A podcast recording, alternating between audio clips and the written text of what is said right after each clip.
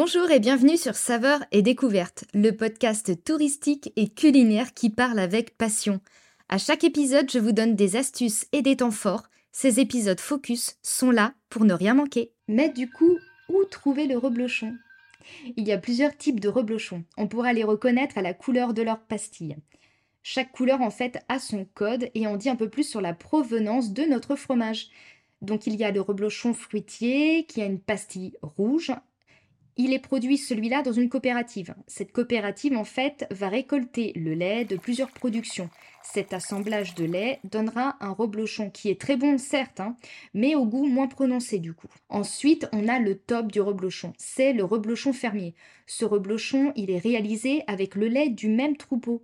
On a donc un goût plus affirmé. Sur celui-ci, vous trouverez une pastille de couleur verte. C'est d'ailleurs pour cela que ce reblochon-là est un petit peu plus cher généralement.